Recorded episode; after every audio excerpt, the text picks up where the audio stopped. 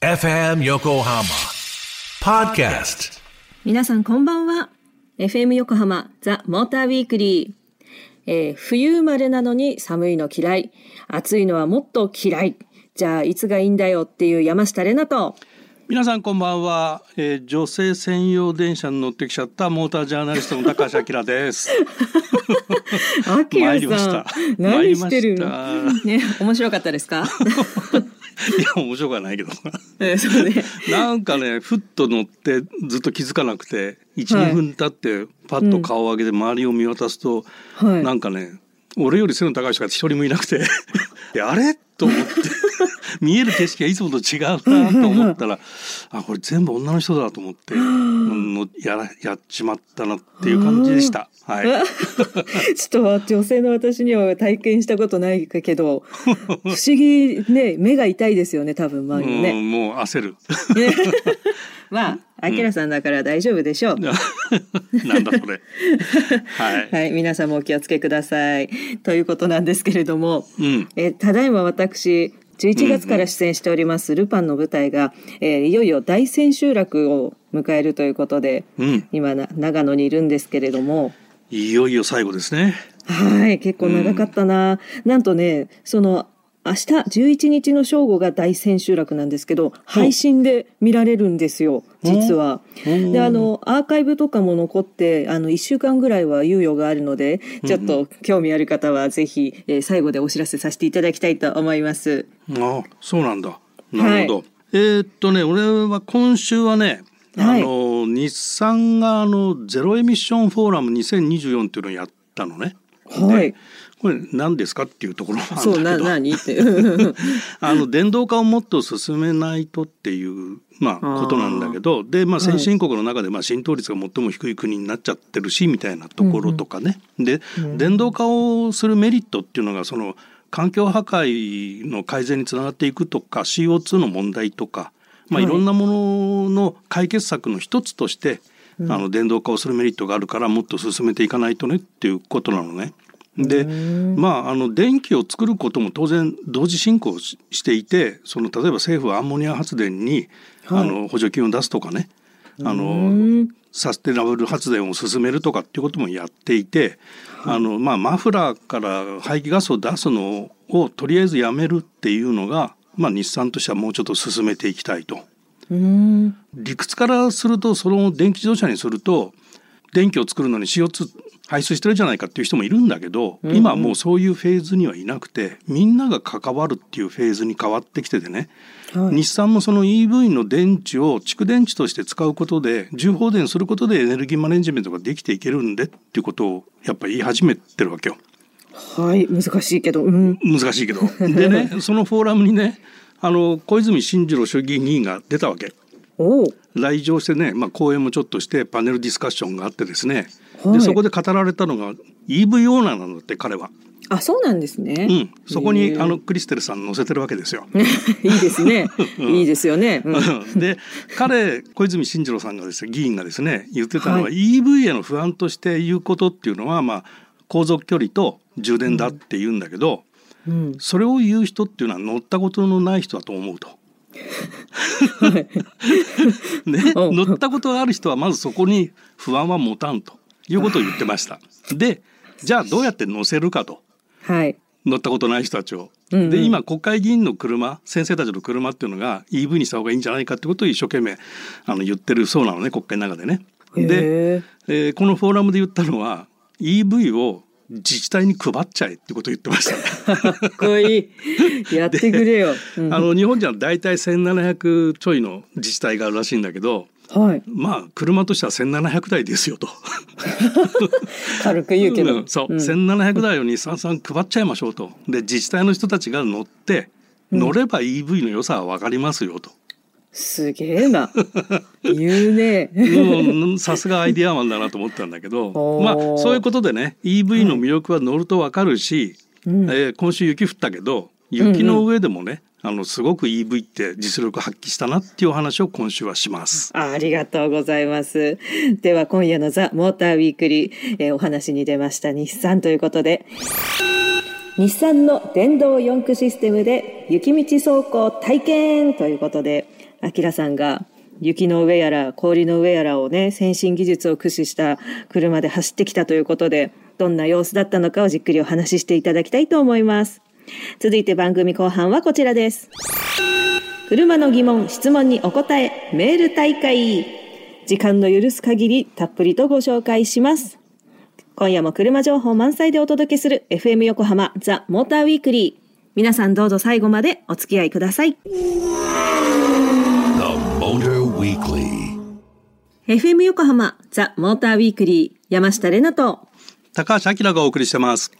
今夜のモーターウィークリーまずこの時間は日産の電動四駆システムで雪道走行体験えー、アキラさんが日産の表情試乗会に参加したそうなので、じっくりお話聞いていきます。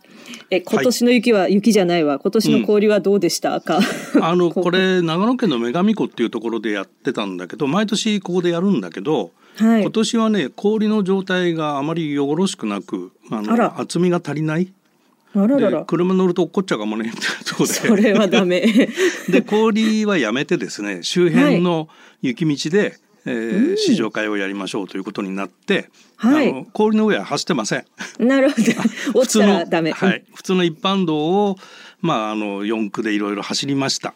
であのこれ日産のあのオールラインナップなんであの四駆だけじゃなくてスポーツモデルも本当はあったのね。GTR もあったし、えー Z ニスモもあったしスカイラインニスモもあったしあと FF モデルもあったし、っていうところの中で、えーまあ、ちょっとピックアップしたのが e パワー AWD っていうのと e フォース、まあ、はいこの違いはどういうのかなっていうのをおまあ走ってきたって感じかな。うんうんうん。で e パワーって覚えてる？どういうのか。おうああで電動のね、ええあのエンジンで充電してモーターで走るわけよ。それを言っていただけると、はい。はい、でこれが、あのパワートレインの総称ね。はい。総称ね。は い総称です。で、え e パワーと言います。で、はいエンジンは充電専用でエンジンでは走りません。うん、なるほど、で、はい。e フォースっていうのは何ですかっていうと、四駆の制御名、四輪駆動の制御してる名称。はい。でモーターで駆動する四輪を制御する名称で e パワーにも四駆があるんだけど、うんそっちは e パワー AWD という表記をしててはい。e フォースとちょっと別なのよ。うん。で何が違うかと。そう、わかんなくなってきたよ。はい。分かんなくなってたよ。で、はいさらに紛らわしいことにですねええ、ええ。e パワーの e フォースっていうのもあるのね。ほらほらほら。もう何が何ですかって。e パワーには AWD っていう表記のものとはい e フォースというものがあって、ええ。これ e パワー e フォースはエクストレイルだけなんだけど今のところ。うん。でエクストレイル以外の e パワーこれははいあの EW、あの AWD と言われてるんだけどこれ何が違うんだ そうそう。名前が違う。ええ。はい、はい、でこれはもう制御の中身がいろいろ違いましてですね、はい。あの AWD の制御っていうのはそのえー車両姿勢コントロールするあの VDC っていうシステムがあるんだけど、はいそれの情報とかハンドルの切れ角とかあと用レートってあるかな？旋回する時のうんうんうん。うんよって言いますね。うんはい。用のそういった信号を送って制御してるんだけどへでえ。信号を出す先の相手の機械が反応する速度っていうのはまあ10分の1秒とか100分の1秒とか言われてるんだけど、e パワー AWD の車両ははい。ミリ秒1000分の1秒で まあ信号を出してると。難しい。はい。えでえ。e フォースっていうのがさらに速くて1万分の1秒で信号出してると。ごいっすね、もうね。でまあマイクロ秒だと100万分の1なんで まあだからちょっとそのミリ秒よりも速いよってやつで、でも大丈夫、そんなん大丈夫ですよ。うん、でその違いがね e パワー AWD とその VDC のね制御っていうのが駆動モーターの制御と車両姿勢の制御の ECU が違うってことなのね。わかんねえよな。いや、一生懸命聞いてるから諦めないでください。聞いてる聞いてる。うんあの要はモーターの制御と車両姿勢をする制御をそれぞれが別々の ECU でやってるのが e パワー AWD なの。はい、別々。はい。で一つの ECU で制御してるのがあ e フォースなの。あ、でお、お、お、はい。一つのまあ一つの頭脳ってことだよね。はい。で一つの頭脳で判断して信号を出すからまあ10倍速いよっていう話なのよ。そりゃそうだな。うん確かになんとなく分かってた。お、かったかったかった。E フォースが一個の頭でやってる方。はいそうそうそうそうそう。あ、オッケーオッケーオッケーオッケー。オッケーオッケー。でオッケーです。乗った車っていうのが e フォースのエクストレイルとはい電気自動車のアリア。ので e パワーの方はノート AWD とかキックスとかあるんだけど乗ったのはセレナでこれは、あの FF を乗ってきました。はい。でねこれね結論から言うとね、うんどどれに乗っても滑らんのよ。出すようん。ね。でこれなんでかっていうとそのさっきの制御の違いでスピードの話信号のスピードの話とかいろいろしたんだけど、はい。それ制御の根本にあるのは常にタイヤのグリップ限界の範囲内で制御されてるわけよ。タイヤのグリップを超えない限界を超えない範囲内で一番駆動力があるっていうところうん。うん。うん。で走ってるん。でうん。うん。うん。結果的には滑らない。はい。うん、だからだからね正確にはだから e パワー AWD と e フォースって制御の方法は違うんだけど違うからその分車の反応も違うはずなんだけどそれは人間では体験できないよっていうぐらいわあ。ちゃんと両方とも安定して走る。うん。でまあ結果的には安心してこう力強く走れて、まあ、ハンドリングもよく感じられてどんな路面でも走れるっていう印象を受ける。すごいよな。そうだからまあちょっとこう、もう専門家向けの話だったかもしれないんだけど制御方式がどんどん進化してるっていうことが大事でうん。新しい世代にどんどんどんどん行ってて e フォースっていうのが今一番新しい最先端の制御方式になってて、はい。まあ日産の車って四駆にする場合はそっちへどんどんシフトいく、していくんだろうねこれからね。へえ。うん、じゃあもうどっち選んでも別に今のところ。そうそうそうそう あの e パワー AWD がちょっと劣っちゃうかとかそういうことは全くないっていうことね。その要は1,000分の1秒で1万分の1秒の違いを 人間は体感できませんってわ話だか。りませんわ。そうですよ。そういう話ですわ。はいへえ。なんか、えー学びました。はい。はい e フォースは一つの頭でやってて、うんえー e パワー AWD は分割してるよって、分けてるよって。合格。ありがとうございました。よし、合格いただいたので締めたいと思います。FM 横浜ザ・モーターウィークリー。ここまでは、アキラさんが日産の e パワー AWD、e フォースについて教えてくださいました。ありがとうございました。The Motor Weekly. FM 横浜ザ・モーターウィークリー。山下れなと。高橋明がお送りしてます。今夜のモーターウィークリー。この時間は、車の疑問、質問にお答え、メール大会ということで、はいアキラさんに聞いてみたいこと、多分 NG はないはずです。はというわけで、頑張ります。あきら先生にバッチリお答えいただきたいと思います。えーまず1通目、はいラジオネーム、ヒールトーシューズさん。ありがとうございますありがとうござい。ます。こんばん、ワゴン R。こんばんワゴン R。こんばん よくわからん。ご挨拶が面白かった。はい。えー節分の日の放送で思い出しました。以前、職場の同僚で、渡部さん？渡辺さん？という人がいて、その人もうちは渡辺だから豆まきはしないと言っていました。どんな漢字を使う渡辺さんもみんな豆まきはしないのでしょうか？ねえ。なるほど。先週言ってたのに そういえばそんな話、ね。話ありましたよね。全く一通目から車関係なくて面白いんですけど、しないんじゃないかと思います。はい。はい。渡辺さんによるんじゃないかな。ね、そんな気がします。はい。続きまして、2通目。えーラジオネーム、富山のキトキト侍さんあい。つもありがとうございます。ありがとうございます。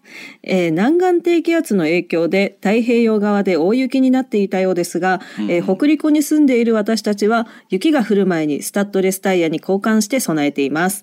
普段雪が降らない地域の雪の備えはどうすればいいのでしょうか？高橋さん教えてください、えー私は雪道だと車の限界挙動が低くなるのでいいトレーニングだと思って運転しています。えーそれでは皆様ご安全にということです。その通りで、あの、ミューが低くなるから滑りやすくなるしね。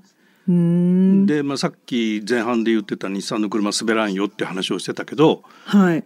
あの前にレナちゃんと一回、えーノート e パワーではい。FF で雪道走りに行ったんだけど行きましたね。その時初めて雪道運転するっつってたじゃない？そう、生まれて初めても。だけど普通に運転したもんね。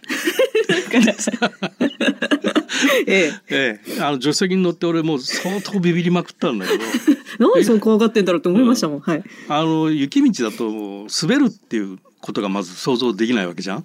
わかんない。わかんないよね、うんで正直わからん車が滑るっていうのを体験してないから滑るってどういうことっていうところだと思うね滑るよ滑るよって言われても滑ってないじゃんって感じだと思うんだよね。危ない危ないもんね。だからすごくさこう車の性能が上がってきてるから滑らなくはなってんだけどやっぱりタイヤのグリップ限界の中でしかやっぱり車って動かないから、そうまあ、まず前提としてスタッドレスを履くっていうのはもうこれはね 最低限 あの必要なことなんだけど、はいこれやっぱ都会だとさこれ不思議なんだけど、結局はニュースで大雪になりますよとか交通機関も乱れますよっていうことをはい大々的にニュースして大雪になるよって言って実際大雪になったとしてもうん。日常の生活を送ろうと都会の人たちはするのよ。してるた。してたよ。だからうんどうなっちゃうんだっていうことに対する危機感っていうのはあんまりないんだと思うのね。だからそういう確ことになるんだと思うの。で 結果的に車がいいじゃないけどしっかりした社会だから、混乱はしながらもなんとかなるっていうことが、繰り返されてると。ああ、で首都高とかね高速道路は通行止めにして走らせないと。やりましたね。社会の方が対応してるってこと？だから本来は雪が降って雪走ったことない人は車乗らない方が安全ですっていうところだよね。社会がいいフォース化しておりますって感じですけどねあ。素晴らしい。あ、よしよし、今日はアカデミックなこと言ったわ。はい。あはい。満足しました。すいません。はいありがとうございました。えー続きまして、3通目。えーレディオネーム中堅さん。ありがとうございますえーあちこちで言われていることかもしれませんが、レナさんの安入な表情が好きです。ありがとうございます。でもたまには満面の笑顔が見たいなと思うのは贅沢でしょうか。大爆笑してる写真とか見てみたい。何のメッセージでしょうけど。いいね。安入な表情ですか。えいつも安入かな？ニコニコして写ってると思うんですけどはあしてないかおーまあそんなね気を許した人にしか見せないけどえでも私のツイッターとかには載せてると思うんだけどないろんな顔。あそう。わかんないです。意識したことねえや。たスタスタジオの衣装は印象あるけどね。あ確かにね、ステージ衣装か。あステージね。うん。わかりました。じゃあまあいつかね爆笑の顔ね。ねわかりました、じゃあ中堅さんに笑かしていただいてということでよろしくお願いしますはい、えー続きましてラジオネームコロンボさん。おありがとうございます。えー私の正月は4人の孫たちが遊びに来て孫たちの中の一人はただいまミニカーに夢中でトミカの福袋なるものを買わされちゃいました、えーその孫は大人になったら自動車評論家になって日本カー・オブ・ザ・イヤーを選ぶ人になりたいと言っていました。わー。アキラさんなんか孫にアドバイスしてやってください、というメッセージです。あすごいあのね、俺たちの業界でもね、ミニカー好きすごいいっぱいいる。あそうだえ 可愛いですよね、うんで、あのトミカのそういう福袋じゃないんだけど、レアもんが出るとね、い、いおっさんたちが並んでます。業界の仲間の連中がトミカのブースへ走ってましたからね。めちゃめちゃおもろい あのモータージャーナリストを目指してあのカー・オブ・ザ・イヤーの選考員になってっていうのはもうありがたい話だよいね。やーすごいことですね、ぜどひはい。ぜひなってください。あい。いなんか言い残したことなかったですか？今大丈夫ですか？あのねまだ小さい免許持ってない子だから何とも言えないんだけど我々がフリーのモータージャーナリストになっていく過程で、え先輩から言われることっていうのはとにかくいろんな車をたくさん乗るっていうこと？距離もたくさん乗るってこと、でそうしないと車の評価って難しいよっていうのは昔は言われてて、まあ大体いろんな車で200万キロ乗れって言われてて200万キロ年間10万キロで20年かかるってやつだよね。でそれを一つの車じゃなくていろんな車でね、ーはあそうですうねん、だからそういうふうに言われてた時代もあってただそういう個体評価が今どんどんこの制御系の世界に入ってきててうん。個体評価っていう時代から違うフェーズに今入りつつあるんでまあまあどういうふうになっていくかまあ今、うんモータージャーナリストに求められてるのって個体評価プラスアルファ社会課題のこととかうん経済的なこととか、まあ、そういうことも求められ始めてるよねって感じかな。だからうんまあ将来はってミニカーの子供に向かって話する内容じゃない話でした。かなりアカデミックでしたけれども。でもね、ぜひ頑張ってなっていただきたいと思います。はい未来を担ってください。ということで皆さんメッセージありがとうございましたあ。りがとうございました。番組オリジナルステッカーをプレゼントします。引き続き皆様からのメッセージお待ちしております。The Motor Weekly. FM 横浜ザ・モーターウィークリーエンディングのお時間となりました。今夜は日産の電動4駆システムで雪道走行体験。そして後半はメール大会、メッセージをたくさんお届けしてまいりました。ありがとうございます。あのちょっと2つ気になることがあってですねはい。オープニングで言ってたことなんだけどはい。冬生まれって言ってて確か先週誕生日だったんじゃないかなっていう。誕生日おめでとうございます、ありがとうございました。イエーイ。何もしなかったけどね。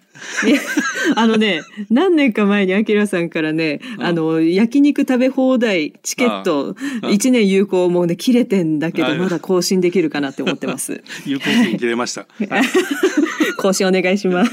あともう一つあの舞台のあ、そうそう。配信があるっていう話なんだけどその配信って何？はい、ありがとうございます。えー今出演中のルパン、カリオストロ伯爵夫人の秘密の名古屋大千秋楽の公演がですね、ライブ配信で皆さんご自宅どこでも見れるようになりました。うんで、配信プラットフォームはアップ、またはテレサ。えーこちらのもう、ね、サイトを見てもらった方が早いんですけれども、うんうん2月の18日までアーカイブ配信でご覧いただけますので、ライブで見れないよって方も、それを買っといていただければ、好きなタイミングでご覧いただけます。これ無料じゃないでしょ？あ、そうそう。それはさすがに、えっ、と、視聴料金は5500円なんですけれども、うんえー実際に見に来ていただくよりも半額ぐらいとかで見れるので、えー詳しくは、ルパンカリオストロ伯爵夫人の秘密オフィシャルサイトからライブ配信のご案内というところを見てください。アキラさんも、リスナーさんもぜひ見てください。ね、アキラさん。